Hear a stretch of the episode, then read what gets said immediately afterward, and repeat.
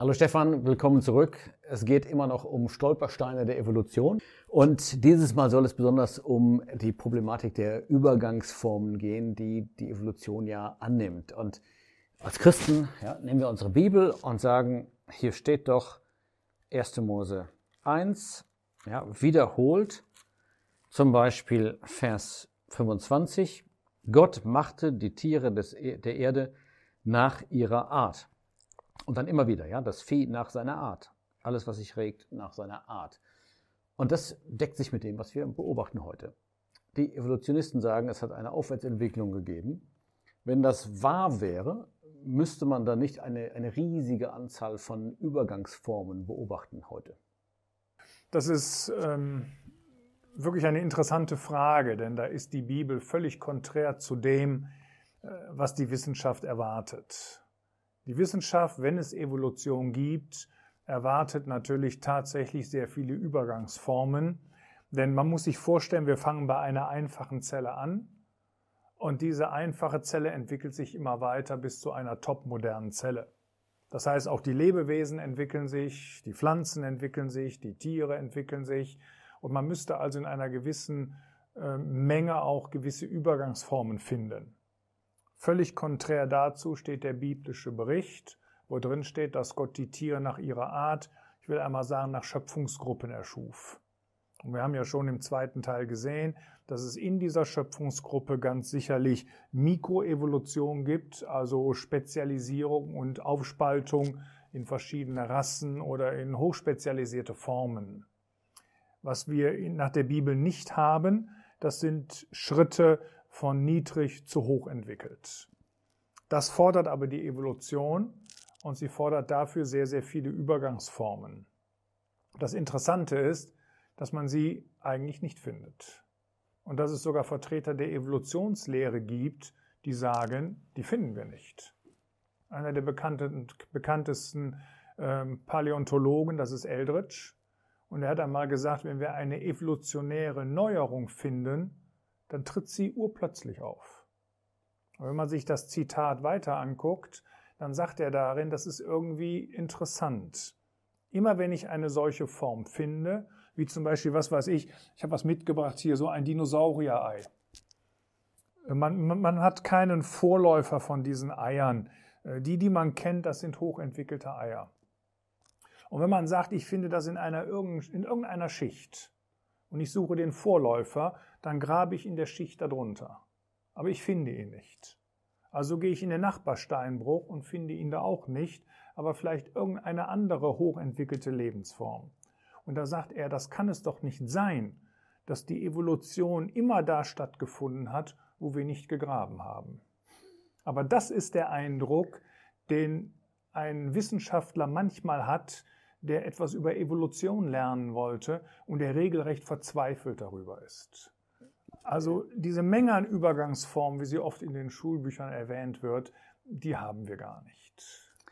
Das ist echt aufschlussreich. Ähm, wobei, äh, es gibt ja jetzt so ein, ein, Beispiel, das da immer zitiert wird, dieser Archaeopteryx, und das soll ja dann so eine Übergangsform doch gewesen sein, ja, zwischen Dinosaurier und, und Vogel. Was, was ist davon zu halten? Ja, das ist richtig. Der Archaeopteryx wird sehr gerne erwähnt.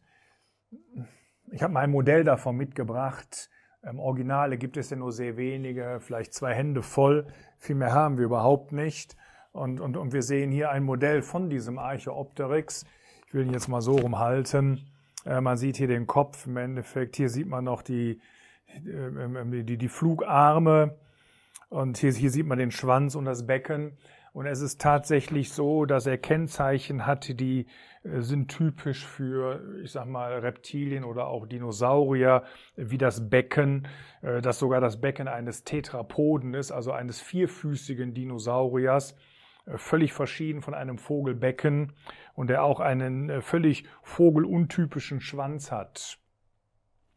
Da wird manchmal erwähnt, die Krallen an den, an den, an den Fuß und hier auch an den, an den Flügelenden besonders. Aber da gibt es auch Vögel, die das äh, auch in Südamerika auch schon mal haben, wie der Hoazim oder so, gerade wenn er als Jungvogel ist. Ähm, dann die Zähne, die man hier vorne findet. Es gibt allerdings auch einige Merkmale, die vogelartig sind, nämlich Teile des Kopfes, wie gesagt, die Federn und hier eben auch diese, diese Arme, diese Flugarme.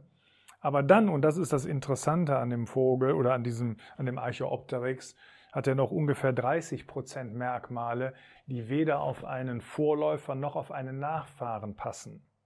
Das heißt, ob hier wirklich eine echte Übergangsform vorliegt oder mehr ein, ein Mosaiktier wie das Schnabeltier, das zig verschiedene Merkmale in sich vereint, das ist noch die große Frage. Ich glaube nicht, dass das eine Übergangsform ist zwischen äh, Reptil und äh, dem modernen Vogel. Das heißt, man könnte es auffassen als eine Tierart, die ähm, ja, zwischen Dinosaurier und Vogel liegt und Merkmale, einige Merkmale von beiden hat, aber deshalb überhaupt keine Übergangsform sein muss. Ja, ich würde gar nicht sagen, dass er dazwischen liegt. Das ist eine, eben ein, ein, besonderes Lebewesen, das es gab, das mittlerweile ausgestorben ist, das mehrere Merkmale in sich vereinigt. Ja, guck dir das Schnabeltier an. Äh, das hat einen, einen Schnabel wie eine, wie eine Ente, das hat einen Schwanz wie ein Biber, ein Gürtel wie ein Gürteltier, das legt Eier und ist hauptberuflich noch ein Säugetier. Ähm, das kann Vorfahre von allem sein, aber es ist ein Vorfahre von niemandem. Es ist eine hochspezialisierte äh, Mosaikform und das kann bei dem Archaeopteryx genauso gewesen sein. Ich ähm, möchte einfach mal ein Beispiel bringen, dass ich auch zeigen kann, dass sich die Lebensformen kaum verändert haben. Ich habe hier noch zwei Fossilien mitgebracht. Und zwar, das ist hier ein sogenannter äh, Nautilus so ähnlich sehen auch die Ammoniten aus, die man zuhauf findet. Sicherlich mit eines der bekanntesten Fossilien überhaupt. Ich will jetzt nicht so sehr auf den Unterschied zwischen Ammonite und Nautilus eingehen. Das spielt jetzt mal keine Rolle hierfür. Viele denken, das wäre eine Schnecke, weil er dieses wunderbare Gehäuse hat. Aber das ist überhaupt nicht der Fall. Das Tier lebt nur hier außen. Kopffüßler, das ist eine Art Tintenfisch, er lebt also im Wasser und er kommt in das Gehäuse überhaupt nicht rein. Denn dieses Gehäuse besteht aus einzelnen Kammern.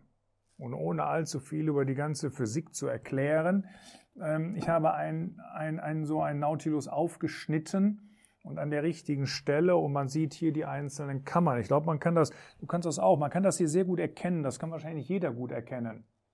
Und man sieht, dass ein, ein Schlauch hier durchführt.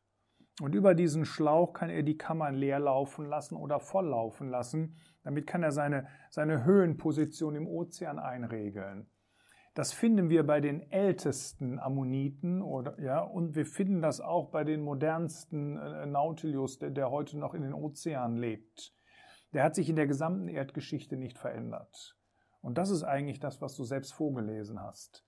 Ähm, dass Gott die Lebewesen nach ihrer Art erschuf und ich will sagen, sie waren von Anbeginn fertig. Wir haben Spezialisierung ohne Frage, aber eine äh, höher Weiterentwicklung in dem Sinne beobachten wir überhaupt nicht. Ja, vielen Dank. Es, gibt da jetzt noch ein, äh, ein Problem. Es wird manchmal darauf hingewiesen, dass man in den untersten Erdschichten keine ähm, ja, Fossilien findet von Menschen oder Säugetieren. Und das wird dann auch positioniert als Beweis. Seht ihr, da findet man nur primitivere Lebewesen. Äh, also hat es vielleicht doch eine Höherentwicklung gegeben. Was ist davon zu halten? Ja, auf den ersten Blick gesehen spricht die Reihenfolge der Fossilien in den Erdschichten äh, mehr für Evolution als für den biblischen Schöpfungsbericht. Denn wie du schon sagtest, wir finden in der Tat in der untersten Erdschicht finden wir zunächst mal äh, Wasserlebewesen. Ähm, dann dauert es etwas, dann treten plötzlich die ersten Pflanzen auf. Es kommen dann die Reptilien, es kommen Amphibien noch dazwischen, danach die Vögel und dann die Säugetiere. Also wir haben tatsächlich auf den ersten Blick dort eine Weiterentwicklung von einfach bis sehr modern.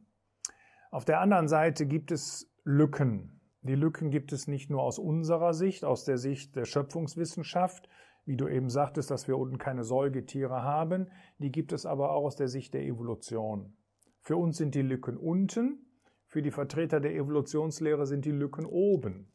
Nimm den Quastenflosser, den gibt es in einer Schicht im Devon und dann tritt er vielen, vielen Erdschichten überhaupt nicht auf und heute lebt er noch im Indischen Ozean bei den Komoren. Und man kann den Vertretern der Evolutionslehre die gleiche Frage stellen. Wo sind die Fossilien? Und sie benutzen die gleiche Antwort wie wir auch. Es sind nicht überlieferte Lebensräume. Das heißt, die Tiere haben gelebt, die Menschen haben damals gelebt, aber die Lebensräume sind einfach nicht fossil überliefert und deswegen fehlen uns die Spuren. Das heißt also, der, der Fossilfund, Fossilienfund ist einfach stark unvollständig. Ja, der ist extrem lückenhaft, auch wenn wir Millionen oder sogar noch mehr an Fossilien haben. Es ist ein Bruchteil, weniger als ein Promille, viel weniger als ein Promille von den Lebewesen, die mal auf dieser Erde lebten. Oft sind es lokale Katastrophen gewesen, äh, die dann zu einer Verschüttung geführt haben und unter ganz glücklichen Bedingungen fand eine Fossilisierung statt. Und, und dazu äh, gibt es auch, wenn ich das gerade fragen darf, noch ähm, äh, Gegenbeweise ähm, oder jedenfalls ähm, Indizien, die dagegen sprechen, dass es diese Höherentwicklung gegeben hat, wenn man bedenkt, dass es sehr komplexe Lebewesen gibt, also Fossilien davon, in unteren Erdschichten, oder? Ja, natürlich. Ich habe gerade schon den Ammoniten gezeigt mit diesem Schlauch. Das ist ein hochkomplexes osmotisches Verfahren. Das haben wir in der untersten Erdschicht. Das ist etwas topmodernes. Wir finden in der untersten Erdschicht im Kambrium finden wir Lebewesen, den Anomalocaris, mit den zweitbestsehendsten Augen, die es jemals im Tierreich gab. Ähm, ich will noch zwei andere Beispiele bringen. Wir finden zum Beispiel im Fossilbefund urplötzlich flugfähige Insekten, wie zum Beispiel eine solche Libelle. Es fehlen aber sämtliche Formen, wie sich der Flügel entwickelt. Wir haben auch Insekten ohne Flügel, aber es gibt unter den Millionen von Insekten, die man gefunden hat, nicht ein einziges Beispiel, wo sich der Flügel langsam entwickelt. Äh, wir haben sehr komplexe Lebewesen, die wir auch heute noch kennen zum Beispiel Bakterien, äh, die Elektromotoren besitzen. Dadurch wird eine Geißel angetrieben. Äh, das sind so komplexe Lebewesen, die müssen von Anbeginn fertig gewesen sein, weil die gesamten Zwischenstufen, die zu einer Entwicklung des Motors führen, die bringen überhaupt nichts. Ähm, ich könnte viele solcher Beispiele anführen. Es gibt einen Magenbrüterfrosch, eines der bekanntesten Beispiele überhaupt.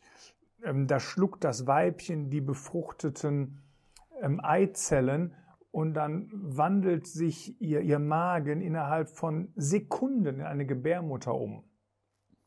Und anschließend, nach einigen Wochen, äh, krabbeln dann 24 äh, Babymagenbrüterfrösche aus ihrer Speiseröhre heraus, die sich dazu noch weiten muss. Äh, was da alles für Mechanismen stattfinden müssen, das kann man sich gar nicht überlegen, ja, und, und auch nicht verstehen. Und wenn einer nicht funktioniert, dann ist das der Tod des Lebewesens.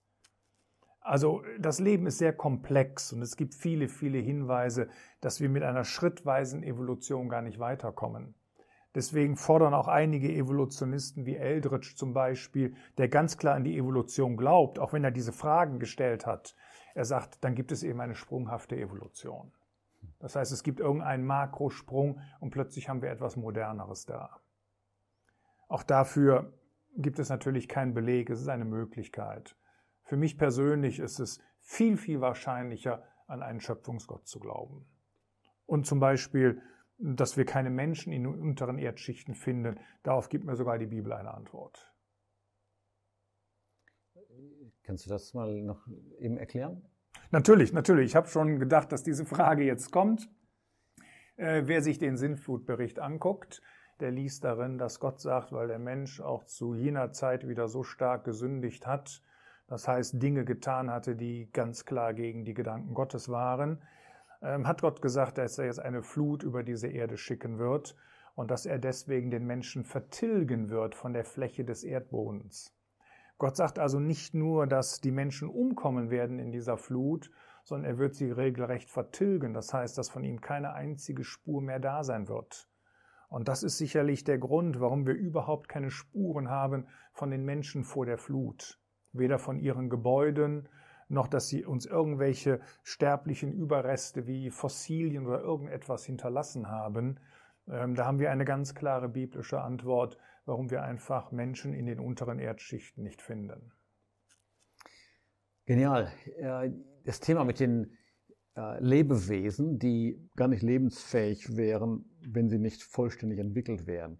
Ähm, das finde ich sehr interessant und es wäre schön, da nochmal mehr Beispiele zuzuhören. Unsere Zeit ist jetzt um, aber vielleicht können wir dazu nochmal eine Serie bringen. Ja, können wir gerne machen. Besten Dank. Bitteschön.